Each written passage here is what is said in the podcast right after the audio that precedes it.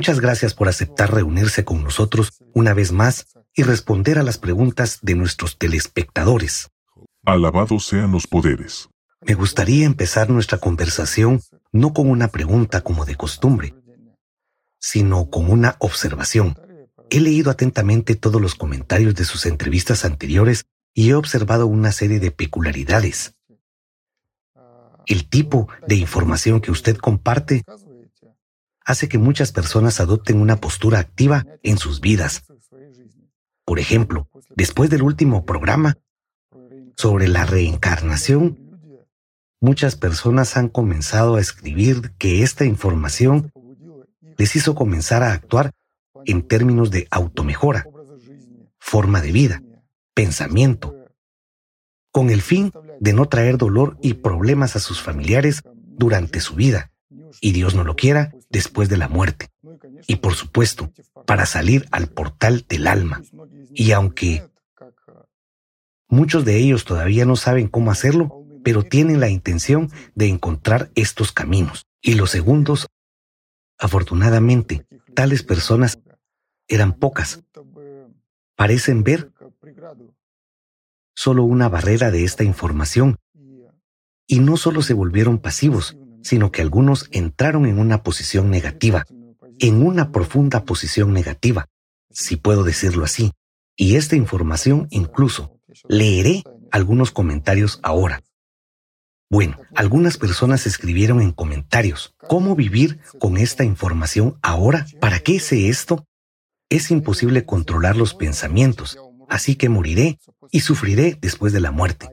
Y un comentario tenía una lógica diabólica donde una persona expresó, bueno, esto es simplemente absurdo. Sacó la siguiente conclusión después de sus palabras. Es mejor poner fin a la existencia lo antes posible para acumular menos pecados durante la vida y pagar menos por ellos después de la muerte. Me pregunto con qué escucharon los que escriben esas cosas. Quizá deberían volver a escuchar lo que he dicho, solo que con más atención. Incluso tengo una pregunta para esa persona. ¿De qué pecados decidiste escapar de esta manera? ¿Y qué crees que es el suicidio? ¿Cómo puedes esperar que al suicidarte vas a sufrir menos? Pensemos con lógica. Una persona suele decidir suicidarse no por la buena vida, ¿verdad? Se acumulan muchos problemas, la persona cae en el abatimiento, la apatía, experimenta un sufrimiento insoportable, no ve salida de este círculo vicioso. Por eso, para detener su tormento, decide poner fin a su existencia. Y entonces el suicidio es considerado como una oportunidad para escapar de ese mismo sufrimiento. En realidad, esta lógica es fundamentalmente errónea. El suicidio no puede detener el sufrimiento. Nada en absoluto puede detenerse de ese modo. Al menos porque los seres humanos no son capaces de poner fin a su existencia por sí mismos y después de lo que ustedes llaman muerte, no mueren definitivamente. No es el ser humano quien controla este proceso. No es el ser humano quien se ha dado a sí mismo la existencia en este mundo, y no le corresponde al destruirse a sí mismo. Solo hay uno que puede controlar la vida y la muerte, y es el quien otorga la vida o la muerte según la elección de la persona. Así que con el suicidio ocurre justo lo contrario. Se trata de querer librarse del sufrimiento, pero que al final te toque el premio gordo y te quedes con él para siempre. Me gustaría ver ese momento en que el suicida se da cuenta de la ironía de su situación después de la muerte. Lo diré otra vez, una persona después de la muerte se queda con el estado que eligió cuando estaba viva. Así que, si eres un llorón, no te librarás de tu llanto. Puede empeorar y empeorará, pero nunca mejorará. Ya has renunciado a la oportunidad de cambiar algo. Y aquí no hay paz después de la muerte, ni sueño. Después de todo, has invertido tanta energía y atención en tu sufrimiento. Has gastado todo tu tiempo y toda tu energía en ello. Si no, no habrías llegado al punto extremo. Significa que estabas bien con ello. Has maximizado tus emociones destructivas, has llegado al apogeo, has alcanzado un máximo de amor propio, abatimiento y pereza, has decidido que solo hay estúpidos por ahí y que tú eres tan bueno. Simplemente toda la injusticia del mundo ha caído sobre tu cabeza así que te has sentido con derecho a suicidarte. Es decir, ¿te has elevado tanto que crees que tienes derecho a quitarte la vida? Sí, parece que es tu vida, pero eso no cambia el hecho de que sigue siendo un asesinato. ¿Y todavía crees que encontrarás la paz cuando mueras? No la habrá. Te llevarás contigo absolutamente todo lo que tanto acariciabas en tu interior, aunque haya sido un sufrimiento insoportable. Esta es tu elección consciente. Así que, no llores ahora. Así que si una persona realmente quiere alejarse del sufrimiento, es mejor que lo haga en vida porque después de la muerte no existe tal oportunidad. Simplemente no habrá fuerza vital para cambiar algo. Y recuerda, si te has suicidado por desesperación, tus lloriqueos, todos tus sufrimientos y tormentos permanecerán contigo para siempre. Por lo tanto, si surgen pensamientos suicidas, si decides que no necesitas tu vida, es mejor dedicarla a la gente. De lo contrario, irás a la muerte en el mismo estado decadente. Es una conclusión interesante. También he encontrado información de que el método más eficaz para ayudarse a uno mismo es ayudar a otras personas. Y, en principio, Está claro cómo funciona. Cuando una persona desplaza su atención a ayudar a otras personas, deja de pensar en sus propios problemas, deja de hervir en ellos. Además, hay que saber y entender que el suicidio no siempre es una decisión propia de la persona. En nuestras estructuras hay quienes se benefician de empujar a la gente al suicidio. La gente está acostumbrada a vivir y no ver muchas cosas. ¿Por qué cree que hay tantos casos de personas que tienen una vida maravillosa, crían hijos, hacen planes y de repente se suicidan? ¿Qué es esto? ¿Un impulso momentáneo al que la persona no pudo? ¿Un bajón repentino de ánimo hasta el punto de suicidarse? ¿O casos en los que una madre perfectamente normal toma a su hijo en brazos y se tira por la ventana con él o empuja a sus hijos a las vías bajo el tren en el metro? ¿Cuál es la razón de tales acciones? Y estos son solo algunos ejemplos, por no hablar de los accidentes de coche que se producen en extrañas circunstancias. Y ejemplos de este tipo hay muchos. De hecho, muchos casos de suicidio aparentemente inexplicables tienen una explicación muy sencilla. Simplemente hay quienes les quitan la vida con sus propias manos. Recordemos también que, en general, todo ser humano tiene un instinto de autoconservación, el instinto básico más poderoso, que está literalmente cosido a nuestro subcórtex y que no es tan fácil de anular. Por lo tanto, si les llegan pensamientos suicidas, hay motivos para preguntarse por qué ocurre esto. Por cierto, incluso pueden comprobar por ustedes mismos que los suicidios son provocados deliberadamente.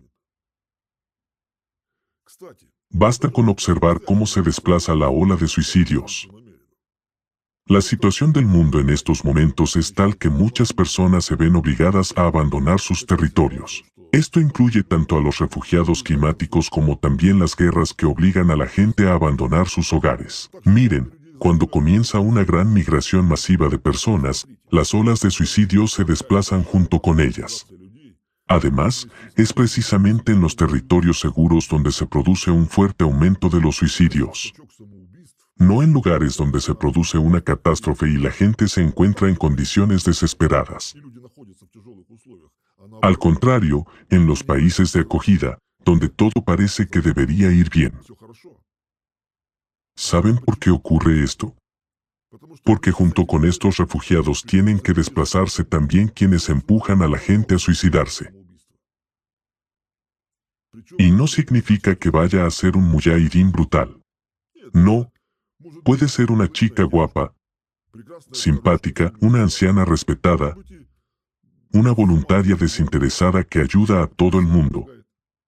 Pero en realidad, hay seres muy malvados dentro de ellos. Ya no son seres humanos. Entonces, ¿no es más lógico que estas criaturas se queden donde hay más sufrimiento humano y donde la gente muere en masa? No. No para estos. En primer lugar, no es un hecho que vayan a conseguir algo. Porque en los territorios donde hay catástrofes o guerras, cuando la gente muere por algún factor externo o cuando la matan, entonces en este caso se aplican leyes diferentes. Y en segundo lugar, en lugares donde todo es una locura absoluta, suele ser más difícil entrar a una persona. La gente está enfocada en otra cosa, en cómo sobrevivir. Y rezan por montones. Esto realmente explica muchas cosas y suena mucho más conveniente que algunos enfoques psicológicos que intenta explicar estos casos de suicidios repentinos. Es cierto que los pensamientos suicidas no aparecen todos los días, lo que significa que hay algo que los desencadena. Cuando las defensas de una persona están debilitadas. Son el abatimiento y los estados de ánimo decadentes los que abren a una persona a diferentes demonios. No en vano se dice en sus religiones que el mal humor es un estado pecaminoso. Es porque el abatimiento es esencialmente amor propio, es la manifestación del demonio menor en la persona. Y cuando una persona se suicida, se usa como alimento en favor al demonio mayor. La gente debe recordar una cosa muy simple, si estás abatido, ya estás vencido y derrotado. Ya eres un esclavo, un esclavo de tus demonios, y seguirás siendo esclavo de ellos para siempre, incluso después de la muerte. Interesante. El abatimiento ya es una señal de que estás derrotado. En realidad, solo unos pocos se dan cuenta de que hay que remar en sentido contrario. El mundo es una lucha, hay que luchar por la vida. Ustedes se dejan llevar por sus deseos, se rinden sin siquiera luchar. ¿Creen que han venido aquí a disfrutar de la vida? No, han venido a luchar. Y si se olvidan de eso y se limitan a vivir, a disfrutar de la vida, después de la muerte solo les espera una opción, convertirse en un cefas bajo los pies de los dignos. Esto es una guerra. Y el que gana, sobrevive. Pero la gente está luchando ahora en la dirección equivocada. El demonio los dirigió en una dirección equivocada, apartó sus ojos del verdadero enemigo del ser humano, que se esconde en su interior, y ahora la gente se enfrenta entre sí en lo externo, empezando por sus propias familias y terminando con las guerras mundiales globales. ¿Se han dado cuenta de que las guerras ocurren con cierta frecuencia y regularidad? Me refiero a guerras a gran escala. Al menos una vez cada siglo, tiene lugar necesariamente una guerra que se convierte en un acontecimiento significativo en la historia y, como un vórtice, atrae la atención de la gente hasta el día de hoy. Repasen todos los siglos y encontrarán acontecimientos de este tipo. ¿Por qué ocurre esto? ¿Y a quién beneficia? ¿Son solo razones económicas y geopolíticas las que provocan las guerras? No. Las guerras a gran escala son el alimento del demonio mayor. No estoy hablando del diablo ahora. Así que las guerras son una especie de recarga para él.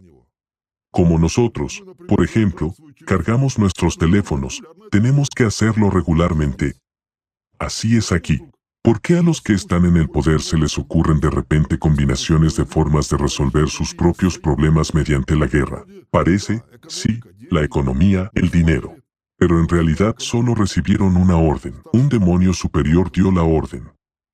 Quiero decir superior en la jerarquía. Y lo más interesante es que el poder del demonio no depende de ningún factor antropométrico externo.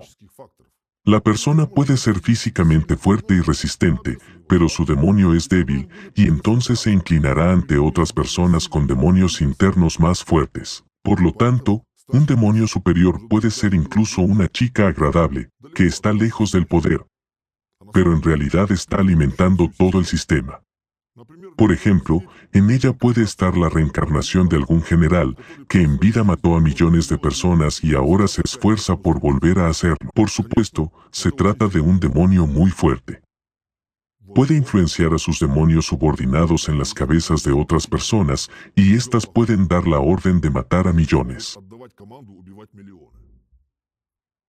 Como resultado, el sistema devora la fuerza vital de las personas a través de esta chica y el general también obtiene un poco de ello.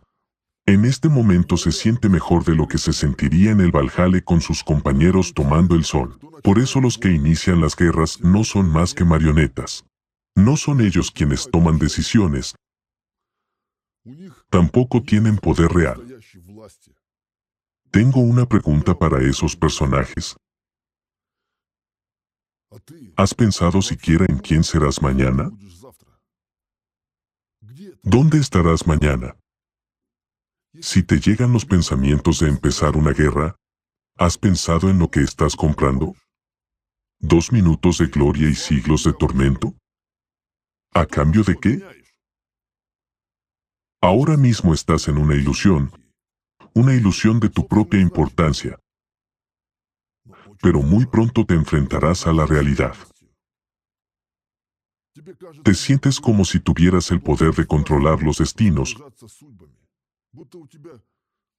como si tuvieras ese poder. La gente nunca tendrá poder. Solo Satanás tiene poder en este mundo. Si crees que tienes poder sobre alguien, es justo lo contrario. Eres tú quien está totalmente bajo el poder del demonio, al 100%.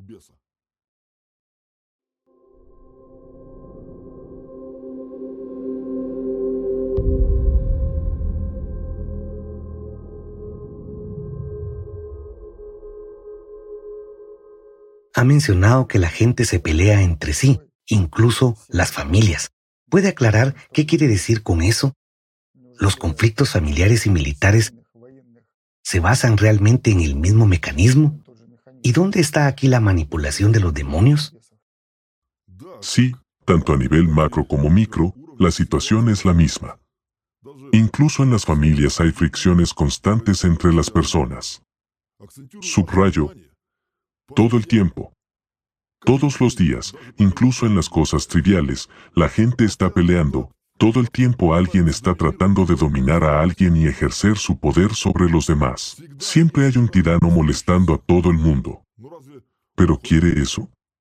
No. Solo está siendo manipulado por un demonio. Son los demonios los que crean las condiciones para que la gente esté en constante conflicto. Es por eso que todo esto está sucediendo, tanto a escala micro como macro. La esencia es la misma. Me asombra lo tonta que es la gente y no ve las cosas básicas. Ni siquiera ven quién los hace tontos. Bien, vamos a hacerlo así. Haré una serie de preguntas sugestivas y ustedes al menos traten de pensar en ello. Tal vez por fin entiendan algo. Veamos un ejemplo de relación entre personas. Supongamos que tienes un conflicto con uno de tus familiares según te parece por razones objetivas, porque te ha ofendido de alguna manera, no hizo algo o lo hizo, pero no como tú querías y así sucesivamente. Hay una serie de agravios que se han ido acumulando. De repente te invaden las emociones, empiezas a gritar a la persona, pero en el mismo momento te das cuenta de que no quieres gritar, de que quieres parar, pero no puedes. ¿Por qué? ¿Por qué haces daño a las personas más cercanas a ti? ¿Lo haces a propósito? ¿Eres una especie de masoquista? No. ¿Por qué entonces olvidas que quieres a la persona y le gritas con odio? ¿Por qué en algunas situaciones no puedes detenerte con la rabia y la ira, pero en otras, en las que realmente necesitas defenderte, protegerte a ti mismo o a otra persona, ni siquiera puedes abrir la boca. ¿Quién te detiene o, por el contrario, te obliga a hacer cosas que no quieres? ¿Quién empuja a la gente a hacer cosas por las que luego se arrepienten hasta el fin de sus días? ¿Por qué se producen intrínsecamente las mismas situaciones de conflicto en todo el planeta con personas de caracteres y condiciones de vida completamente distintas? ¿Qué es esto? ¿Un programa para todos? ¿Y quién lo aplica? ¿Quién se beneficia de enfrentar a las personas entre sí, tanto a nivel familiar como global, provocando guerras? Son preguntas que deberían hacerse a sí mismos, no yo a ustedes. Y desde luego no deberían buscar respuestas en personas como yo. Pero como han decidido escucharme, se los diré. Son los demonios. ¿Es beneficioso para ellos enfrentar a las personas entre sí? ¿Es beneficioso para ellos provocar conflictos? Intenten recordar la última vez que tuvieron un día sin peleas ni disputas, de modo que no se enfadaron y no discutieron con nadie, ni siquiera en su cabeza. Y no lo harán. Porque los demonios empiezan a dirigirles desde pequeños y se esconden dentro de ustedes, en su propia mente, en sus pensamientos. El demonio menor se manifiesta a través de todas las cosas más bajas y primitivas del ser humano, comer, dormir, reproducirse y por supuesto dominar a todo el mundo. Ese es tu orgullo, tu valor alfa, tu mono en una palabra. Mientras que el demonio mayor es, digamos, ya funciones superiores de la conciencia, lógica, pensamiento racional analítico, intelecto, del que muchos están tan orgullosos. Y ambos demonios pretenden ser tú. La gente suele asociarse con uno de estos demonios en su vida cotidiana. Entonces uno u otro llama tu atención y empieza a hablar en tu cabeza como yo. Quiero. Lo haré. Creo que. A veces forman una coalición y entonces dicen nosotros, y cuando llega el momento para darte una paliza o humillarte, aparece la expresión, tú. Lo has hecho mal. O eres idiota o nunca lo conseguirás o no eres capaz de nada. Son frases familiares, ¿verdad? ¿Quién habla con quién? ¿Por qué sufres por tus propios pensamientos? ¿Por qué no puedes evocar alegría, felicidad en ti ahora mismo? Solo un pensamiento positivo que te haga sentir mejor. Han preguntado, ¿dónde está la manipulación de los demonios? Aquí está. Nadie humilla e insulta tanto, nadie oprime tanto a una persona como sus propios demonios. ¿Vives la vida que quieres vivir? No. ¿Por qué no? Te diré por qué. Porque eres un esclavo. Y todos ustedes son esclavos, esclavos de sus propios demonios. Resulta que el mecanismo de manipulación es el mismo. Y la pregunta más importante es, ¿dónde está el verdadero yo en todo esto? Pero el poder de los demonios no puede ser total sobre la persona de lo contrario, ¿no tendría ningún sentido? Por supuesto que su poder no es total. Y de eso se trata precisamente, de salir de su poder. Incluso puedes poner a los demonios a tu servicio. Pero hay algunas cosas que ayudan mucho a mantener su poder sobre una persona. Por ejemplo, el alcohol y las drogas. ¿Por qué, por ejemplo, no se debe beber alcohol? Después de todo, los verdaderos ocultistas, los magos no toman alcohol en absoluto, porque saben lo que es y cómo afecta el alcohol. Solo un vaso de cerveza o una copa de champán y estarás esclavizado a un demonio durante un mes, completamente bajo su control. Y durante todo ese mes no tendrás ninguna libertad, ni creatividad, nada. Por creatividad, me refiero a cuando uno crea algo, se dedica a actividades en las que se necesitan conceptos e ideas nuevas, y en las que hay que resumir datos. Muchos inventores han llegado a esto por experiencia. Por ejemplo, Landau, Premio Nobel de Física. Escribió que dejó de beber alcohol cuando se dio cuenta de que después de tomarse incluso una copa de champán, no le venía a la cabeza ni una sola idea creativa durante un mes. Durante un mes. Y es solo una copa. ¿Se imaginan lo que les ocurre a los alcohólicos o a los drogadictos? Los alcohólicos son esclavos al 100% de su demonio. No hay dosis segura de consumo de alcohol. Tanto el alcohol como las drogas tienen el mismo efecto en una persona a nivel energético. Y ahora cuenten cuántas veces consumen y verán por ustedes mismos cuáles son sus posibilidades de salir del poder de los demonios y a dónde les llevará al final. Esa es la realidad. Por eso un verdadero mago nunca se acercará al alcohol ni tomará una gota de él, y mucho menos drogas. ¿Recuerdan la Santa Comunión en la iglesia? ¿Quién creen que está detrás de esto? ¿Jesucristo dio vino a alguien? Lo descrito, lo que dio a sus discípulos, no era vino, sino zumo de primera fermentación, que mejoraba la digestión, no contenía alcohol.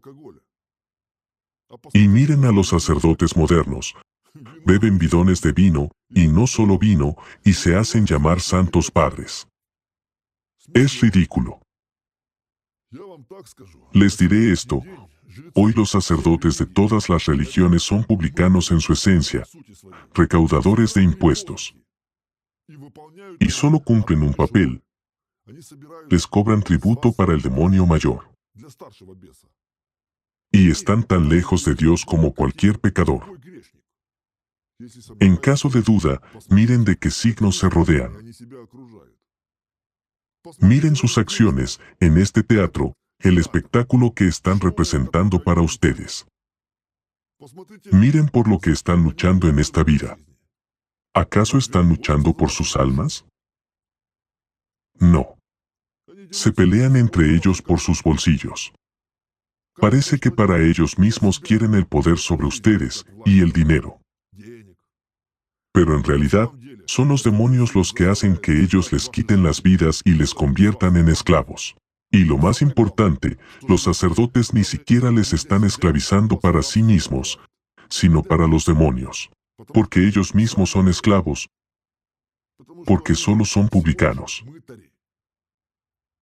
Pues, algunos magos están mucho más cerca de Dios que aquellos a quienes ustedes llaman santos padres. Porque los magos al menos no mienten, son honestos, saben lo que están cambiando y por qué. ¿Conocen la diferencia entre un sacerdote y un mago? Los sacerdotes de cualquier religión no son más que esclavos de pequeños demonios. Todos son egoístas, arrogantes. Todo lo que hacen es presumir, solo están siendo robados por pequeños demonios.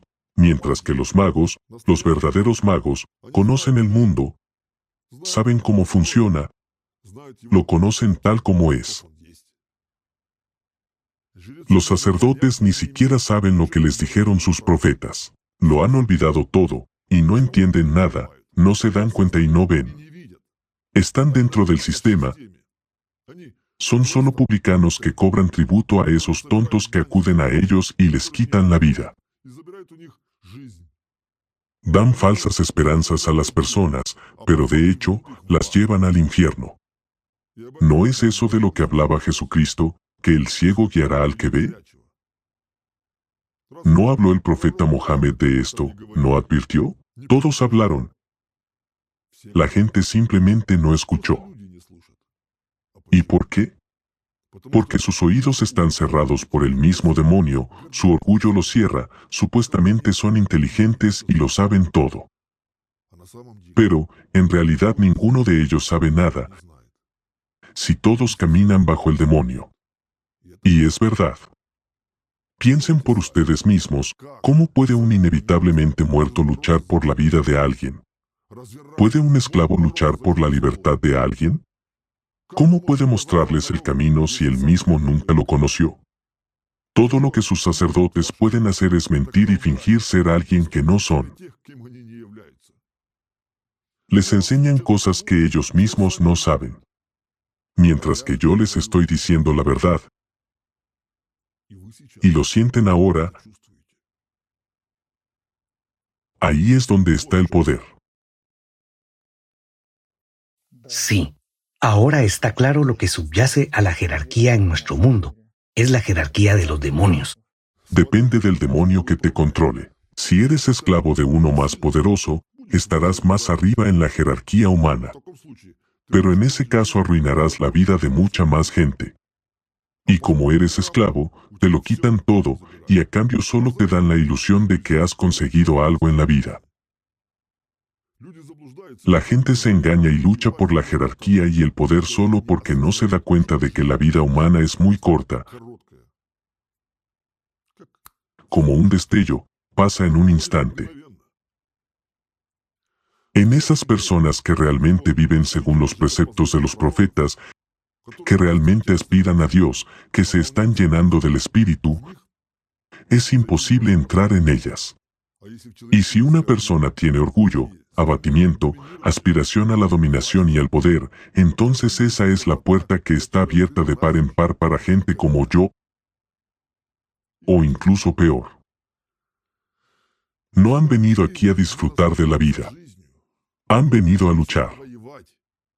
¿Pero en qué están desperdiciando sus vidas? En el egoísmo, en el amor propio.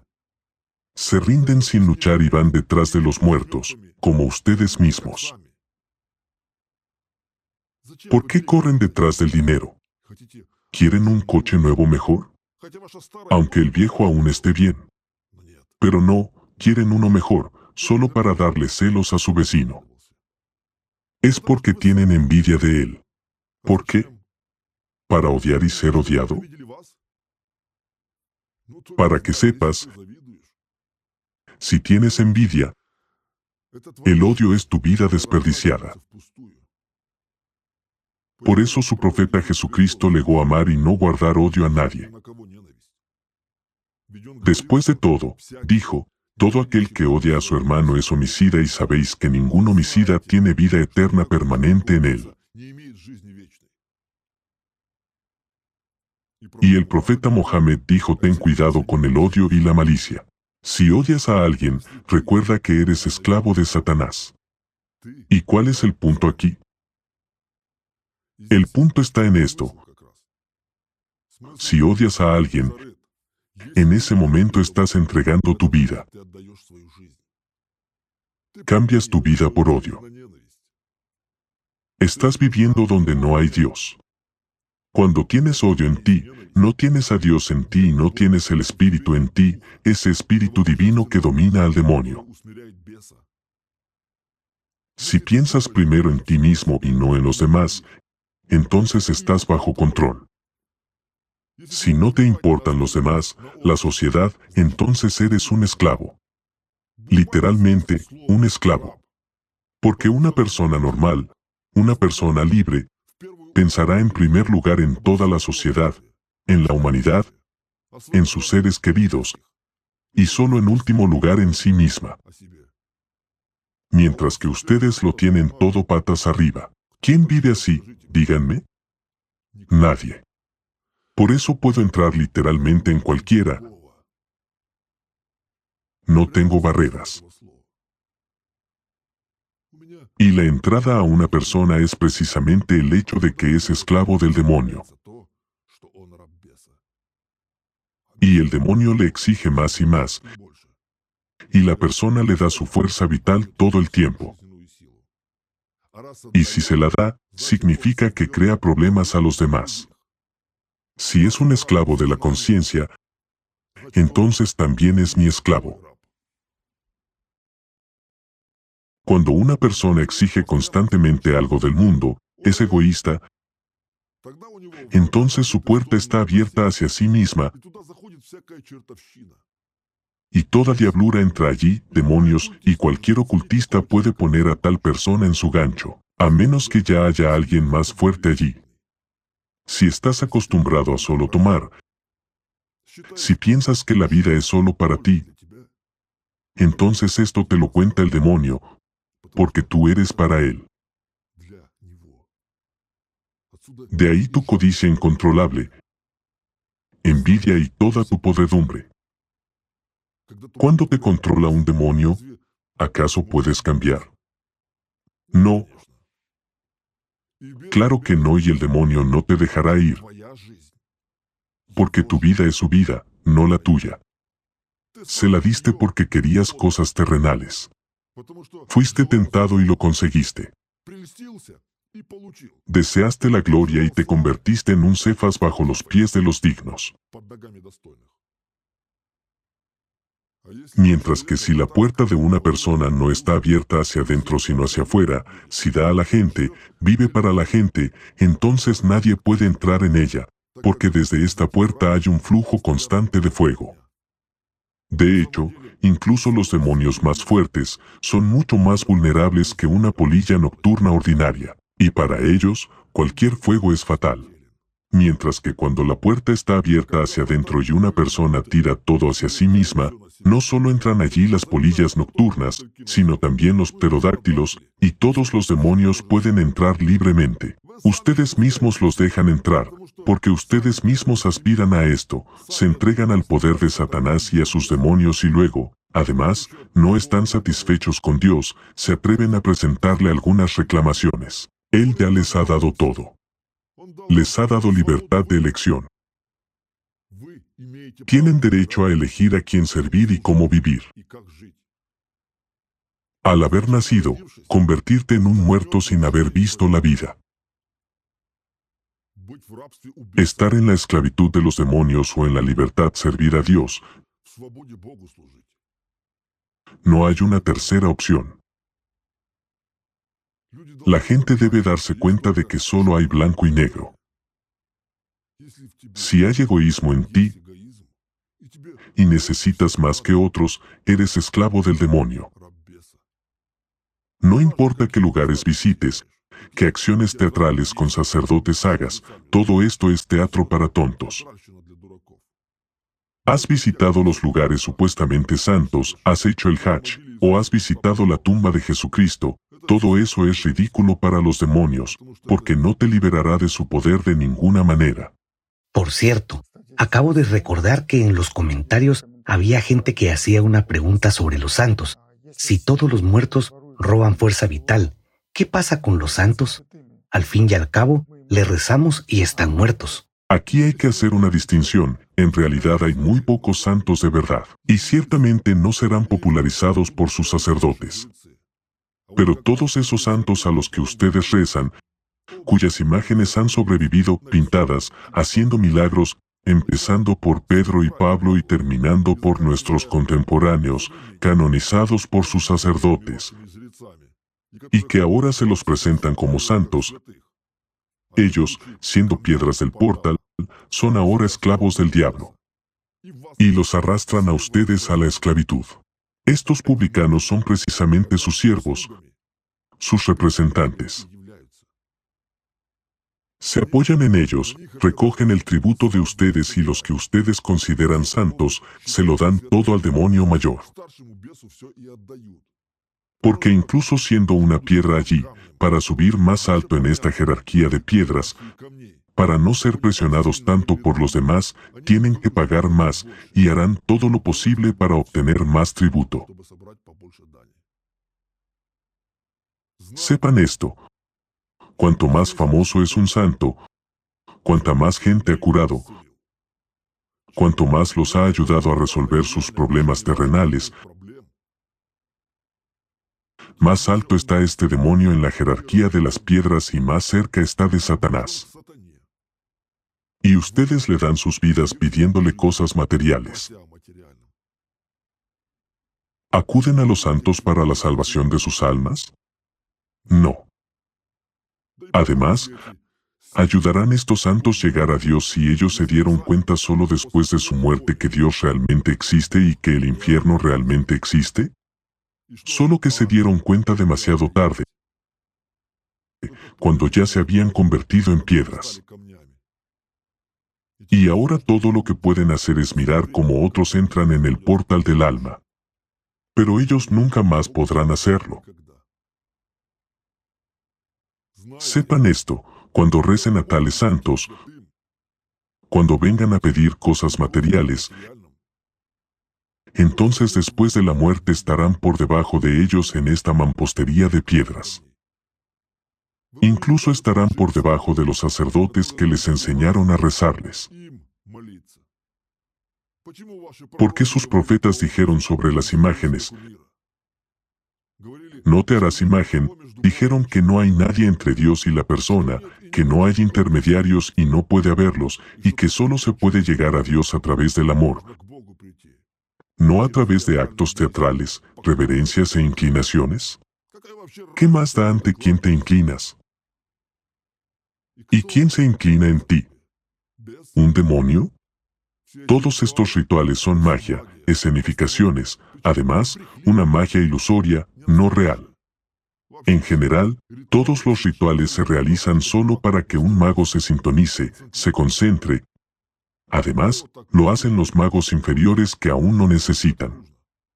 Mientras que los magos superiores, que saben cómo funciona todo, no van por ahí con una pandereta ni agitan un incensario, controlan el proceso. Después de todo, para arrancar su coche, subir a él y conducir de casa a la tienda, no corren frente al coche con una bandereta, no se cambian de ropa 300 veces, no agitan el incensario, no se inclinan ante él.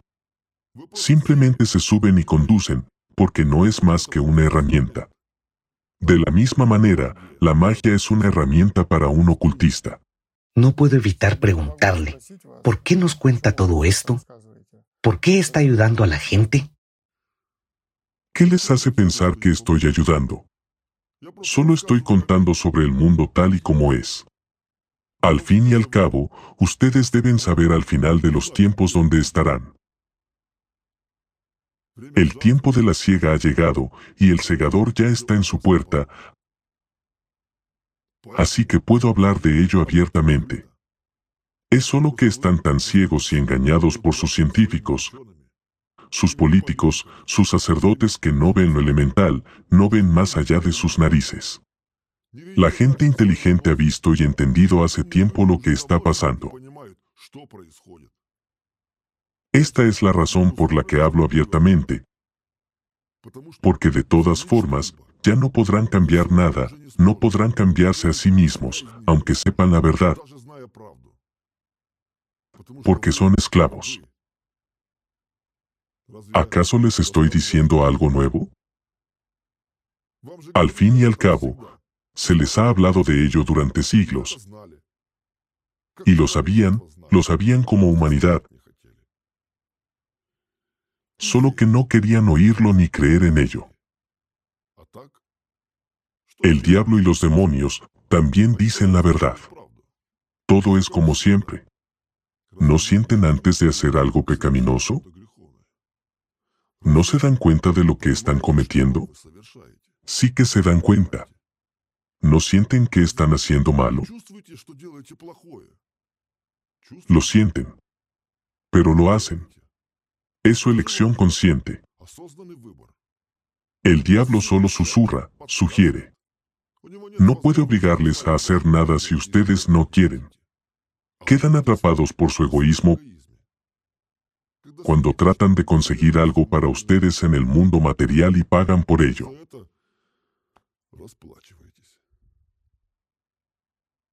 Después de todo, cambiaron conscientemente la vida eterna por la existencia como una piedra del portal. Ustedes son precisamente esas piedras en el puente que está construido de la muerte a la vida. Solo que no son ustedes los que caminan por él, pues ya son las piedras de este puente. Pueden ver a los vivos que caminan por este puente, pero ustedes ni siquiera pueden moverse. Porque ese tiempo, cuando podían moverse y hacer algo, lo han cambiado por ilusión, orgullo, lloriqueo e inacción. Después de todo, es lógico, y es cierto. Así que todo es muy justo. Quien se esforzó porque, quien quiso que, eso es lo que obtuvo, no hay nada más. Conforme a vuestra fe os sea hecho, ¿o no están familiarizados con estas palabras? Así que, perdonen, digo la verdad, porque ya no podrán escapar. Son débiles y cobardes. Miren, Acabo de contarles sobre los mismos llorones y suicidas. Pero incluso si me oye todo el mundo, sepan, no habrá menos suicidas ni menos llorones. Satanás siempre dice la verdad y ustedes la escuchan, pero son esclavos. Por eso hace con ustedes lo que quiere. Y la verdad no los salvará, porque son unos egoístas amantes de sí mismos e inmovilizados. Esa es la verdad. E incluso el hecho de que algunos estén ahora ofendidos e indignados, mirándome, precisamente demuestra que sus demonios, que son menores que yo, están subordinados a mí. Y ahora me están alimentando. Y lo siento. Porque ustedes son tontos e idiotas. Después de todo, les estoy diciendo la verdad. Pero ustedes me están alimentando.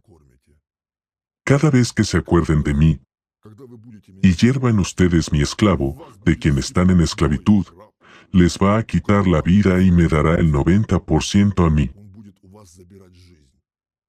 Y solo el 10% lo dejará para sí mismo.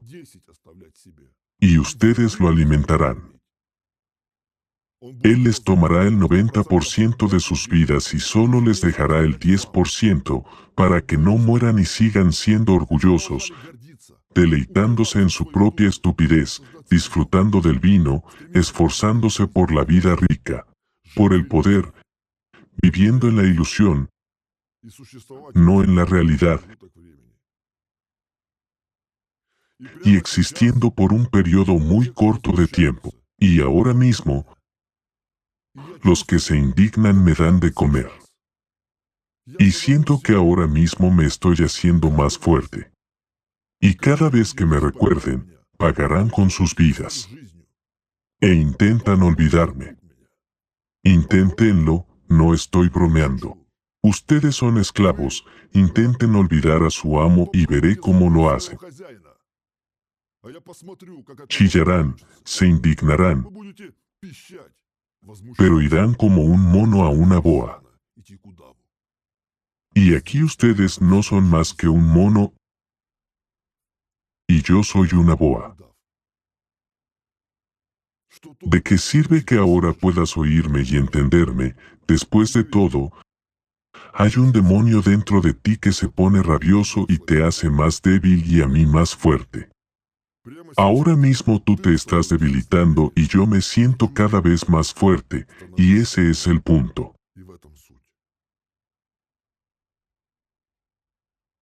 Solo estoy llamando a las cosas por su nombre. ¿Saben por qué este puente que une la muerte y la vida es tan resistente, tan fuerte, tan fundamental? Porque está compuesto por ustedes y cada vez se renueva y se refuerza, y este proceso es eterno. El segador ya está en sus puertas. ¿Y ustedes viven con la esperanza de que alguien vendrá a salvarlos? Vendrá. El que es más fuerte que yo y tomará todo y a todos para reforzar el puente, por el que solo los dignos pasarán de la muerte a la vida. Y ustedes solo se quedarán ahí tumbados, mirándolos y envidiándolos. Al fin y al cabo, están acostumbrados a envidiar a alguien toda su vida, así que envidiarán durante siglos, siendo el Cefas a los pies de los dignos. Después de todo, es su elección, la de todos y cada uno de ustedes. Y siendo las piedras de apoyo en este puente, envidiarán a los vivos mientras observan a los dignos caminar por encima de ustedes hacia el paraíso.